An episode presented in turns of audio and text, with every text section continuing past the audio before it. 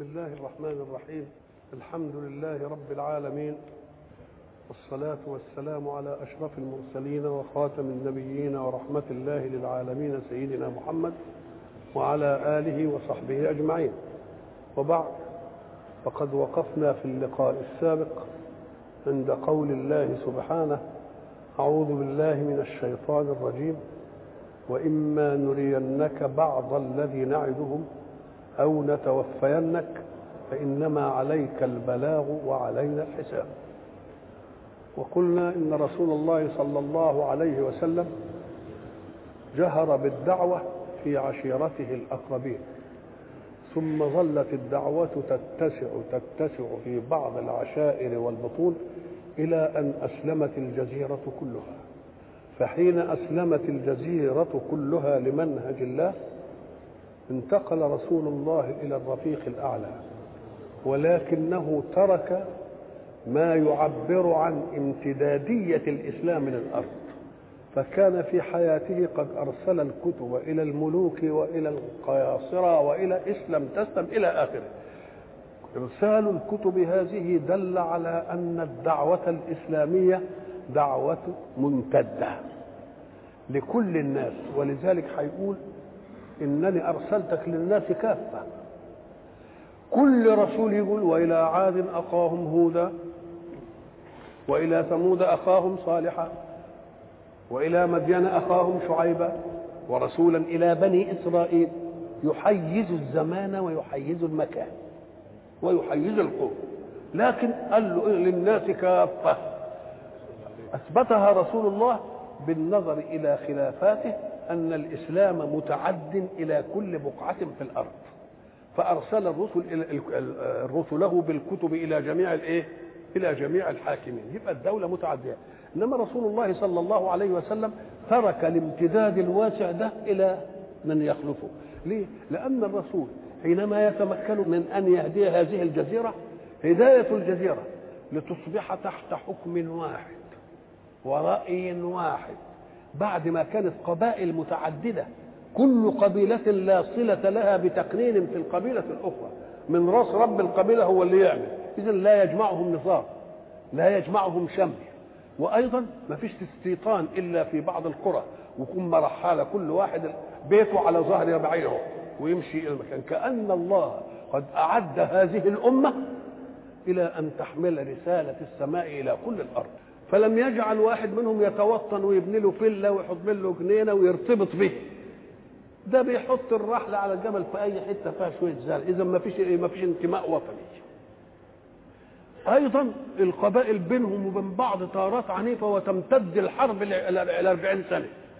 الله إيه المسألة دي كلها؟ ده إعداد بدليل أن النبي صلى الله عليه وسلم حينما استدعاهم إلى الحرب ما عملش تدريب ولا تمرين. كلهم ممرنين. كل واحد الفرس بتاعه جاهز. الله. اذا أمة معدة. كمان أمة. ملهاش نظام يحكمها. وكل واحد صوته من راسه. وبعد ذلك في وقت واحد يحكمها نظام واحد من السماء. خلاص. السيادات دي انتهت. لما تذهب بقى بالحضارات اللي جد الحضارات التقنينية والحضارات الارتقائية والحضارات الاجتماعية في أمة ملهاش لا ثقافة. أمة أمية. الذي بعث في الاميين يمكن لو كانت أمة متحضرة نقول قفزة حضارية. لا يا سيدي ما هيش متمدنة ولا تعرف حاجة في العلم ابدا. الله. والرسول حتى شرفه الله أو شرف الأمية به لأن معنى أمي ما خدش ثقافة من حد. هو أمي عشان ثقافته جاية من السماء. فتبقى الأمية فيه شرف. الأمية فيه ملفتة. الأمية في في, في الأمة العربية اللي ما اللي ما تعرفش ثقافة ولا أي حاجة وبعد ذلك تجيب تقنينات بين لحد الآن بيندهشوا منها. الراجل بتاع ألمانيا ده اللي لما جه في, استعمال التعسف في استعمال الحق وطارت الدنيا عجبا بأن ألمانيا وضعت قضية تقنينية في التعسف في استعمال الحق ويقف فيها موقف كده. وظن ان هو جه واحد محامي من سوهاج. كان رايح يعمل رسالة هناك وبعدين قال لهم إيه الكلام ده؟ أنا الإسلام عندنا إيه لحق تعسف إزاي؟ قال له النبي صلى الله عليه وسلم جلس يوما وإذا برجل يدخل يقول يا رسول الله إن لفلان عندي في البيت نخلة. كل ساعة يجي يطل على النخلة. مش مثلا يجي مرة يقبر النخلة مرة يهزم النخلة مرة يجري من النخلة كل شغلة إيه مسمار جحا وأنا بتأذى من هذه المسألة أنا واحد. فأرسل النبي صلى الله عليه وسلم إلى صاحب النخلة وقال له أنت بالخيار إما أن تهبه النخلة في منتهى الأريحية وإما أن تبيعها له وإما قطعناها. صحيح هي حقك إنما أنت بتتعسف في استعمال الحق ما بتاخدش الحق على مقداره. يبقى ده إيه؟ التعسف في استعمال الحق منظور إليه عندنا من من زمان. جم في في, في إنجلترا لما جه الدين التجاري. كان زمان لما الواحد يشتكي واحد لازم يكون عليه وصل ووثيقة وامبياله وبعدين الجماعه التجار اللي بيتعاملوا في السوق كل يوم. يا فلان تعالى ابعت لي 1000 جنيه عشان أنا عايز أعمل مش عارف إيه. الدين وده ياخد من ده 50 وده. هيقعدوا يكتبوا كمبيالات كل ما يعوز واحد من واحد حاجة مش عارف. فقال لك نعمل دين تجاري تبقى الدفاتر هي اللي إيه؟ اللي تحكم كويس. دين إيه؟ تجاري. وبعدين واحد ربنا فتح عليه برضه من اللي رايحين البعثة قال ياخد طب ده قضية الدين دي عندنا أطول آية في القرآن. وقعد يقرأ إذا تداينتم بدين إلى أجل مسمى فاكتبوه ولا, ولا, ولا تسأموا أن تكتبوه صغيرا أو كبيرا إلى أجله. ما تستنكفش يعني ليه؟ لأنه ده بي في ظاهر الأمر إنه بيحمد بيحمي الدائن لا ده بيحمي المدين لأن المدين إن علم ان إن الدين عليه موثق سيسعى جاهدا في إنه يؤديه. إنما لو ما كانش موثق يمكن يضرب بومب. إحنا عارفين هيعمل إيه؟ يبقى إذا مش هو مش هو مش حمى الدائن حمى المدين نفسه. علشان الأمور تستقيم ولا يظن أحد على أحد في تنفيس كربة. لأن لما واحد يضحك على واحد وياخد منه يقول له يا عم صلي على النبي. ياكل الحركة تقف. لكن لو الأمانة سائدة يبقى مالك مالي وده ماخد من هنا وده من الشكل ده. قال ولا تسأموا أن تكتبوه صغيرا أو كبيرا إلى أجل. لكنه لم يمنع الأريحية الإيمانية المروءة. إذا كان واحد ليه بيغسله وبعدين يقول أنا هكتب عليك دين يا شيخ. يا شيخ مش قال فإن أمن بعضكم بعضا فليؤدي الذي اؤتمن أمانته. اختش على عرضه بقى. الله. وبعدين إيه؟ إلا أن تكون تجارة حاضرة تديرونها بينكم. فليس عليكم جناح ألا تكتبوها. اندهشوا إزاي الاسلام يجيب الحاجات دي؟ قال لك اهي دي الأمة الأمية اهي دي الأمة اللي ملهاش ثقافة اهي دي الأمة اللي ملهاش ملهاش حضاره كل ملهاش ثقافة جاية حجة للدين. يعني إنه دين جاي لها من إيه؟ من أعلى. ولذلك لما سألونا مرة مصر الآن يسارية ولا يمينية ولا ولا تقدمية ولا رجعية؟ قلت لهم والله لا يميني ولا يساري ولا تقدمي ولا رجعي إحنا فوقيين. لنا ديننا من فوق ولا لنا دعوة بالحكاية دي فإن صادفت تقدمية فديننا تقدمي. إن صادفت رجعية ديننا رجعي إن صادفت يمينية ديننا يميني. الخير ناخده من هنا؟ هو الإسلام. يقول إن العقول ما بتهتديش إلى منطقة خير. في برضه ناس بيهتدوا إلى منطقة خير. يعملوها برضه. فإحنا ناخد الخير من دول. وبعدين نشوف نلاقي كلهم التقوا عند إيه؟ عند وسطيتنا زي ما قلنا أول ما قامت الشيوعية في سنة 17 قالوا ده مش شيوعية دي ده دي اشتراكية مقدمة للشيوعية. اذا ستكون الشيوعية أعنف. قالوا آه. وبعدين شوفني لقيناها كل الأعنف دي معناها إنه يعمل إيه؟ يتقدم في الناحية كده لقيناه بيتأخر لورا يتاخر لورا يتأخر لورا. والش... والراسماليه الشرسه مش مشيت لكده لا. رجعت تتنازل والعامل ياخد حقه ويعمل تعمين ويعمل مش عارف إيه وبتاع. بقى ده تراجع. وده تراجع. تراجعوا إلى إيه؟ عشان يجوا كده. يبقى الوسطية بتاعتنا. خدنا خير ديا وخير دي ليه؟ لأن اللي حكم علينا وقال لنا كده عالم بكل الأهواء وبكل الإيه؟ وبكل المراحل. فالرسول عليه الصلاة والسلام ربنا بيطمنه. ساعة واحد ما يرى إنسان له لدد وآذاه في منهج الحق من لو آذاه في نفسه يبقى محتملا إنما لو آذاه في منهج الحق اللي هو مبعوث من أجله ولذلك كان رسول الله لا يغضب لنفسه أبدا. إنما إن تعرض للحق لا يقوم أحد لغضبه. لنفسه لا إنما للحق يقوم. فالناس اللي وقفوا أمام الدين ده وبتاع يبقى مراد الرسول عليه الصلاة والسلام انه يرى فيهم يوم يؤمنوا يجي لهم بلاوي. فبقت تجي لهم بلاوي واحدة واحدة واحدة واحدة واحدة كده لكن في ناس كتير ما جات لهمش حاجة. فبيعزي النبي. يقول له إيه؟ حاجتين اتنين. يا يعني نوريك المصارع بتاعتهم والبلاوي اللي تيجي يا إن انتقلت إلى جوارنا هنربيهم إحنا تانية ولذلك فيه آية بيقول إيه؟ فإما نذهبن بك يعني تنتقل إلى الرفيق الأعلى فإنا منهم لا منتقمون. مش كده؟ أو نرئنك الذي وعدناهم فإنا عليهم مقتدرون. الآية دي شرحت الإيه؟ شرحت الآية دي. بيقول بقى وإما نرينك بعض الذي نعدهم. لأن اللي هيجي في الدنيا بعض العذاب ده اللي آخرة هي أشد. آه. أو نتوفينك فإنما عليك البلاغ وعلينا الحساب. نعم. أولم يروا أنا نأتي الأرض ننقصها من أطرافها؟ والله يحكم. لا معقب لحكمه وهو سريع الحساب. أولم يروا بيقولوا يروا هنا بمعنى إيه؟ يعلموا طب وش معنى طب ما كان يقول يعلموا خلاص ثم قال لك لأن العلم ده قد يكون علما بغيب إنما يروا هيبقى مشهد. هيبقى حاجة واضحة يشوفوها طيب.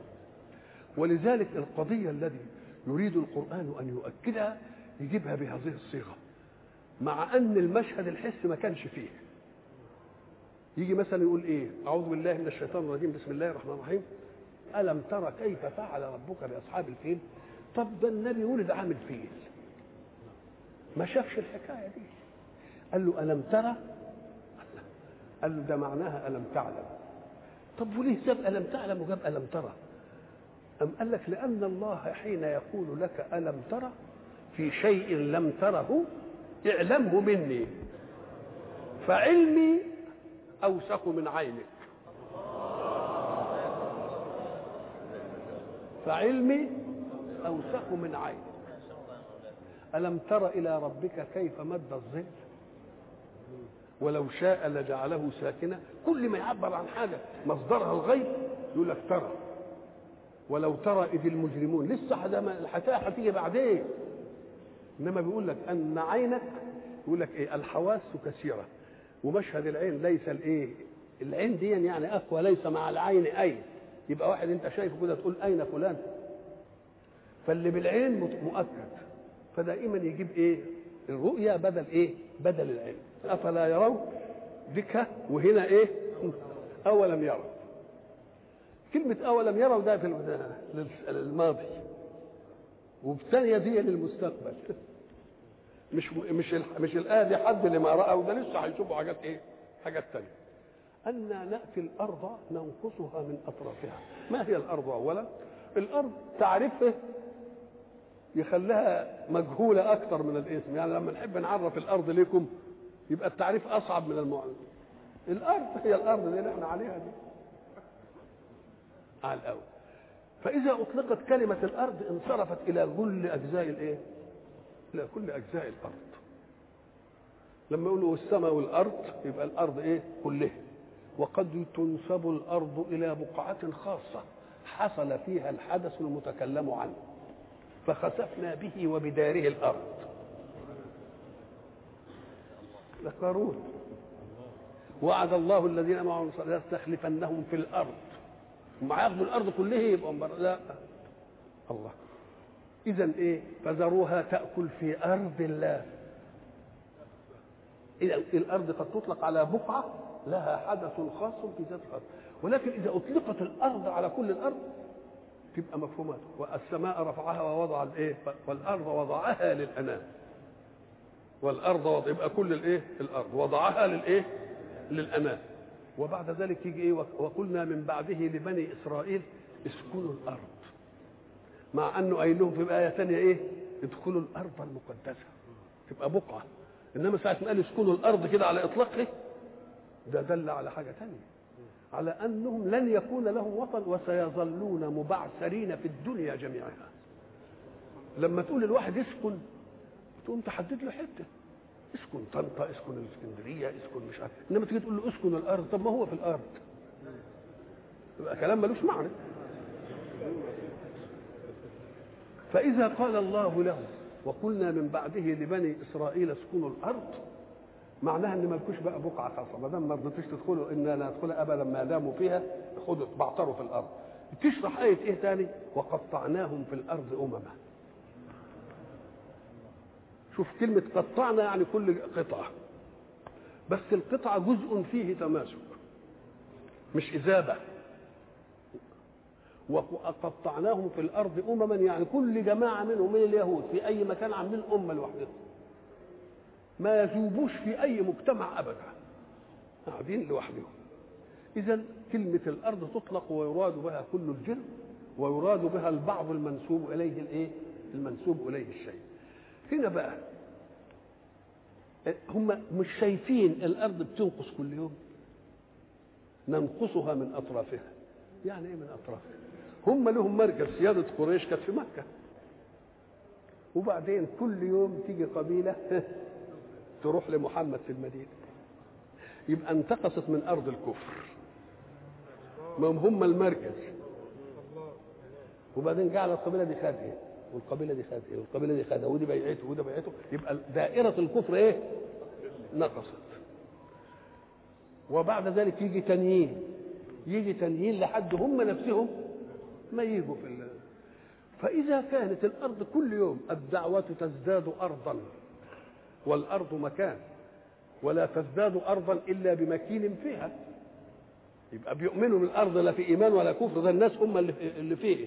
يبقى أولم يروا ان ناتي الأرض ننقصها من أطرافها. وما دام المسألة كل يوم بتزداد ما ياخذلهمش عبره إن الدعوة ممتدة ولن تتراجع ابدا. وكل خير يأتي في فيما بعد على اتساعها لا على نقضها. لحد هم نفسهم ما إيه؟ ما جاء نصر الله إيه والفتح. أولم يروا أي أولم يعلموا أنا نأتي الأرض ننقصها من أطرافها. في آيات حاول بعض برضه مخلصين لدينهم محبين لدينهم. نفسه يثبت إن دينه فيه أشياء تدل على الإيه؟ على المعاني اللي لسه ما اكتشفتش أول ما طلعوا القمر الناس اللي مخلصين لدينهم قال لك أوه ده القرآن آه. إيه؟ أعوذ بالله من الشيطان الرجيم يا معشر الجن والإنس. صار السماوات والأرض تنفذوا لا تنفذون إلا فقالوا ده سلطان العلم. طب سلطان العلم يعني ننفذ به ما هو ما دام قال لا تنفذون إلا بسلطان يبقى سلطان الإيه؟ ننفذ. فكيف يقول بعدها يرسل عليكما شواظ من نار ونحاس فلا تنتصران يبقى يبقى عمل اباحها ولا ولا واقفه وياكم؟ آه نقول له طب أمال إيه يعني نقول له أنت كتر خيرك لأنك أنت عايز تعمل إيه؟ عايز تربط العلم بالمسائل الحديثة النظريات الحديثه وأين القمر من الكون؟ أين القمر من أقطار السماوات والأرض؟ ده القمر ده زي عزبة كده في ال- في ريح الأرض كفر مش عزبه والله كفر بسيط كده أين هذا؟ أين هذا من الشعره؟ أين هذا من المرأة المسلسلة؟ أين هذا من المجرات؟ فين دي؟ السماء فين؟ ده كل اللي أنت بتشوفه من النجوم دي اللي بينك وبينها 100 سنة ضوئية كلها تحت السماء الدنيا. فأنت كنت عايز يعني تاخدها في دولة لا احتاط شوية لأنه لو كان بسلطان العلم تنفذ لما قال الله بعدها يرسل عليكما شواظ من نار ولا تقول له أمال فايدة الآية إيه؟ إذا فايدة الآية دي أنها حمت إخبار الرسول عن نفسه أنه صعد إلى السماء. فالرسول لما قال إنه صعد للسماء وعرج به لو إن الايه دي ما كانتش موجودة آه يقول إلا بسلطان يعني بسلطان منا نقول له اطلع يطلع ينزل ينزل بسلطان يبقى بسلطان من مين؟ بسلطان من الله أولم يروا أنا نأتي الأرض ننقصها من أطرافها. كلمة أطراف علشان إن كان الشيء له طو- طول بس الأشياء إما طولية وإما مساحية مسطوحة وإما حجمية مكورة. طبعا إحنا بنعرف الأطراف في الطولي أوله من هنا وآخره هنا. من إيش؟ للاول والآخر. يبقى له إيه؟ طرفين اثنين بس. مش كده ولا إيه؟ له طرفين اثنين. طيب. وإن كان على شكل مساحي مستطيل ولا مربع ولا شكل معين ولا آخره. يبقى لها بعدد الأضلاع أطراف. كده؟ لكن ما دام يقول أطراف يبقى كل حتة في المحيط طرف. ساعة ما يطلع حتة نصف القطر كده من المركز يطلع للمحيط يبقى ده إيه؟ يبقى دي طرف. يعني معناها أننا نضيق أرض الكفار ونوسع أرض المؤمنين. لا من الجهة الأخرى ولا من الجهة التي تليها هذه العظمة بقى. من الجهة التي إيه؟ تليها أولم يروا أي ألم يعلم أنا نأتي الأرض ننقصها من أطرافها. وكلمة نأتي الأرض ننقصها من أطرافها يعني يدل على إن دي عملية محدثة. لو كانت على الأصل كانت تبقى أصلها من كده من الأول. والله يحكم. لا معقب لحكمه. لا معقب لحكمه. تقول فلان والله انتهى في الموضوع الفلاني إلى كذا وإلى كذا. تقوم تقول له لا ده لسه الرئيس الكبير له تعقيب على المسألة دي. يبقى معقب هو الذي يعقبه على الحكم. وغالب الظن أنه يأتي بالتعقيب إلغاء. يأتي للتعقيب إيه؟ إلغاء. يبقى بيعقب على الحكم يعني الحكم ده, ده براءة. وبعدين جه بقى الايه؟ الاستئناف. الاستئناف قد يؤيد وقد يرفض. ما يقالش بيعقب مش معقب ده. ده باحث جديد. باحث بيعيد الايه؟ بيعيد الكلام ويشوف المواد مستعملة في مش عارف إيه النظرة إيه. ولذلك لا غبار على قاض أن يعدل عليه الاستئناف حكم. وإلا لو كانت المسألة دي بقى للقاضي كان كل ما يستأنف حكم حكم ضد واحد كان القضاء كله يزعل. وده يزعل والدنيا تقوم يقول لك أنا لا. هو ما بيعدلش عليك يا سيدي. هو بيدرس من جديد. لعل شيئا فاتك أنت ولا يفوته. والحق سبحانه وتعالى يبين لنا هذه المراتب علشان ما يجيش في نفس واحد عدل عليه الحكم ويقول أنا لا. أعوذ بالله من الشيطان الرجيم. وداود وسليمان إذ يحكمان في الحرث إذ نفشت فيه غنم القوم وكنا لحكمهم شاهدين ففهمناها سليمان وكلا آتينا حكما وعلما. إيه الأصل يعني؟ قال لك بقى حرث وغنم إنسان دخلت على الحرث فأكلت الزرع كله فتحاكموا إلى داود فداود قال لا إيه صاحب الغنم ده هو؟ يدي الغنم اللي كانت الحرث ده لصاحب الأرض. فسيدنا سليمان قاعد بره سامع طرطيش كلام كده؟ فقال لهم إيه الحكاية؟ انتهت إلى إيه؟ قالوا والله سيدنا حكم بكذا وكذا. فقال لا. صاحب الغنم يدي الغنم لصاحب الأرض. يستدرها ويسمرها ويأكل فيها لحد لحد صاحب ما يزرعها له تاني ويرجعها فيها زرع. ده ياخد غنمه وده ياخد أرضه. فربنا قال ففهمناها سليمان. إنما لم يطعن في داود. قال وكلا آتينا حكما وعلما. اذا أدي الاستئناف. معنى الاستئناف مش طعن قاض في قاض؟ لا ده استئناف بحث. ولعل القاضي الذي حكم اولا أن أعيدت له بظروف أخرى ينتهي إيه؟ ينتهي إليها. والله يحكم. وما دام بقى بيحكم مش هيجي عليه استئناف أدي معنى لا معقب لحكمه. كأن دي تنبأت بدوائر القضاء. أولي ومش عارف وإيه وإيه وقال لهم لا إلا نحكم فيه ما مش هيحصل في حاجة مني. ليه؟ لأن المعقب أيقظ من المعقب عليه التفت إلى أشياء دول كان ما اتلفتش ليه؟ طب مين اللي هيلتفت بقى لشيء ربنا ما اتلفتش له بقى؟ يبقى لا معقب لحكمه. والحكم بقى آفة الحكم. التنفيذ. يبقى في حكم يعني ولما تيجي تنفذه تدوخ.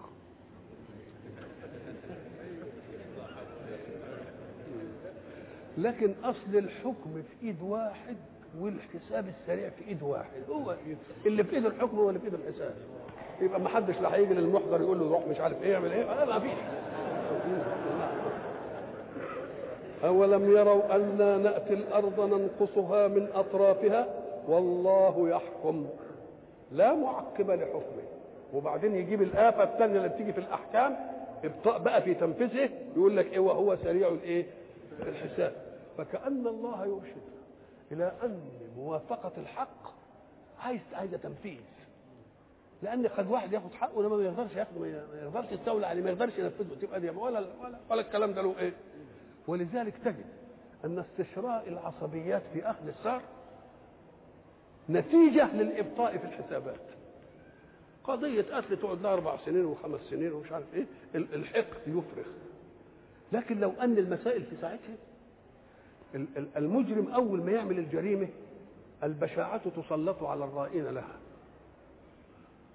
ولكن لما يقدم الحكم ويجي هيحكم على القاتل بالقتل اللي يجي في ذهن الواحد إن واحد حي هينقتل انقلبت العاطفة مع مين؟ لكن لو أن الحكم جاء في ظل شراسة الجريمة اولا تبقى إيه تهور يبقى اللي بيبطئ بيعمل إيه بقى؟ بيخلي الجرائم تفرخ ادي معنى والله يحكم لا معقب لحكمه وهو إيه؟ سريع الايه؟ سريع الحساب الله الله وقد مكر الذين من قبلهم قل له استقرئ موكب الرسالات فستجد كل أمة أرسل إليها رسول مكرت به وكادت علشان تبطل دعواه. فهل نفع جماعة من المكر بتاعهم يسيطر ويرفع الرسالة ولا كلها انتهت بنصر الأجنبي وقومه؟ لأن ربنا قال وكان حقا علينا نصر. كتب الله لأغلبن أنا ورسلي. ولقد سبقت كلمتنا لعبادنا الايه المرسلين انهم لهم الايه المنصورون وان جندنا لهم الغالبين الغالبون. الله يقول حكما قرآنيا وحكم قرآني هو تولى حفظه. اللي يتولى حفظ شيء بيحفظ ما يعطيه الحق.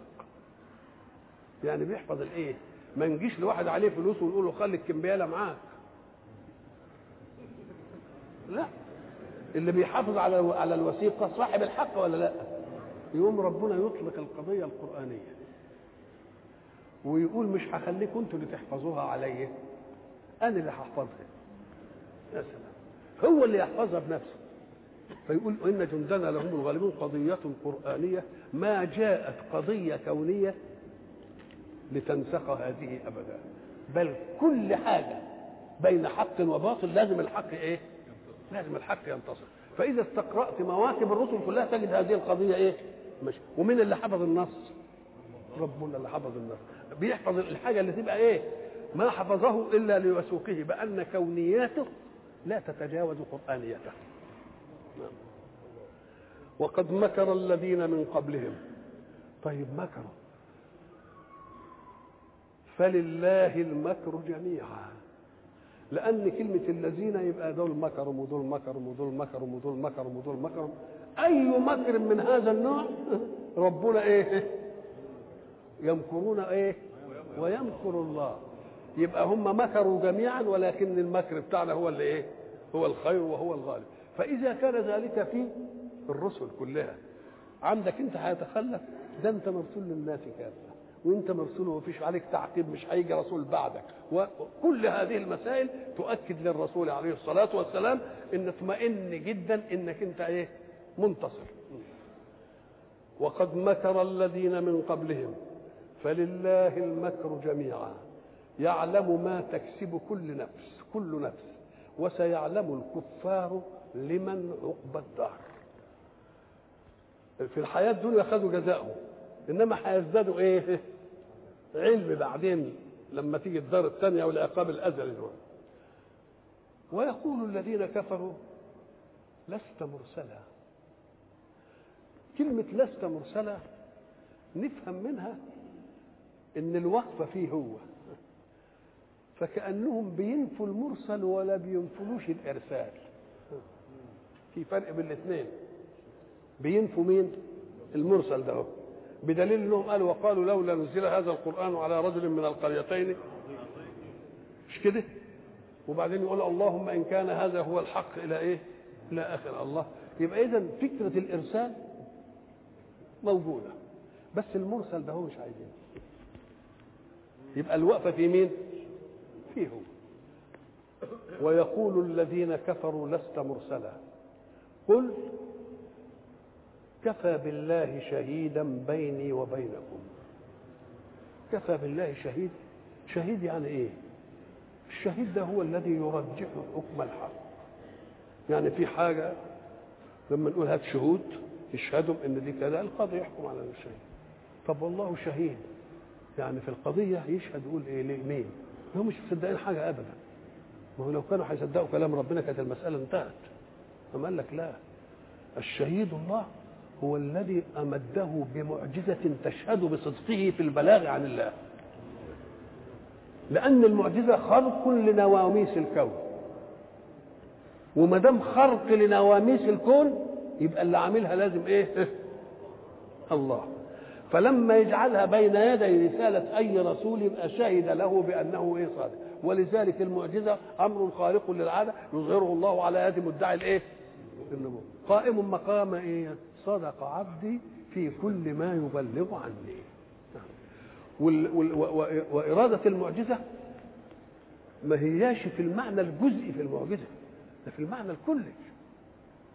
إزاي يعني؟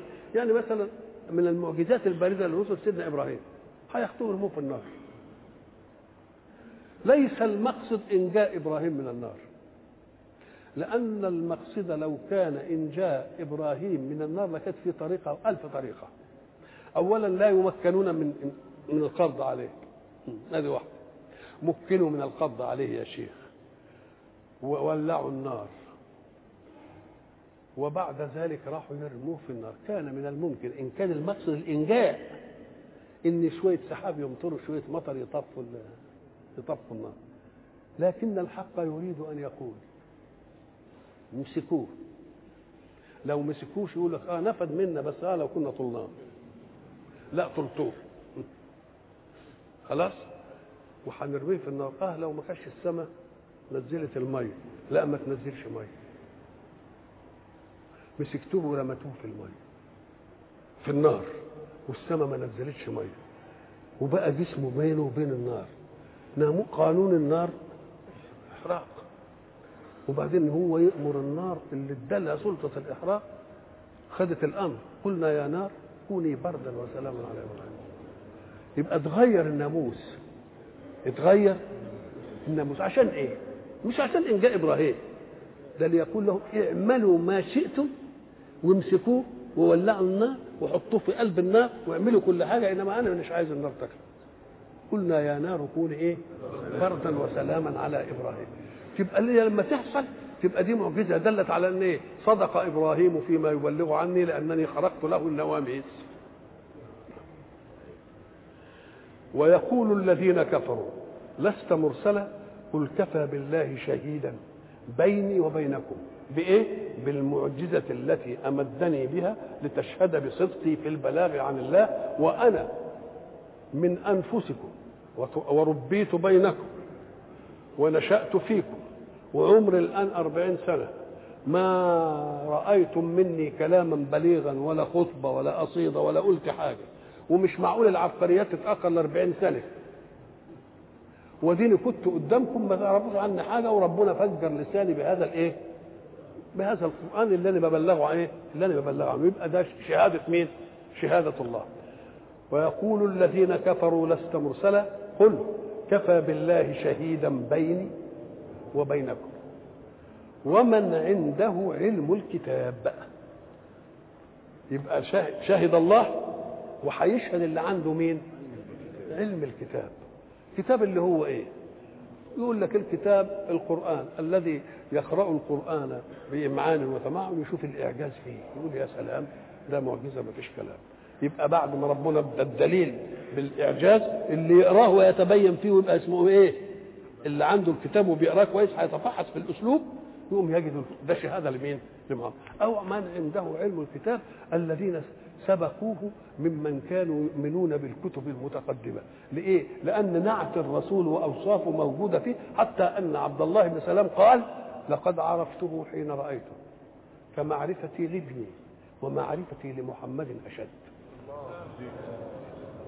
ولذلك لما لما جت نفسه للإسلام ذهب إلى رسول الله وقال له يا رسول الله ان نفسي مالت إلى الإيه؟ الإسلام. ما هم دول اللي يفرحون بها. ما هم هم كانوا كام؟ أربعين من نصارى نجران واثنين وثلاثين من الحبشة وثمانية من اليمن. هم دول اللي كانوا إيه؟ يفرحون بما أنزل إيه؟ إليه ومن الأحزاب من ينكر بعضه فقال له يا رسول الله أنا طاقت نفسي إلى الإسلام ولكن ال- اليهود قوم بهت. فإذا أعلنت إسلامي هيشتموا فيا ويلعنوني ويقولوا فيا أوصاف ليست فيا فأنا أريد أن تأتي بهم وتسألهم عن عني. فارسل رسول الله إلى صناديدهم وهم قالوا إيه ده يمكن في بقى فتحه يعني يلين لينا شوية ولا حاجة. تنهم إيه؟ جايين قدام الرسول. هو نفسه بيقول هو الرسول عايزكم. ليه؟ طب هو عايزنا ليه؟ إيه يعني؟ علشان يعني. فلما جلسوا قال لهم ما تقولون في ابن سلام؟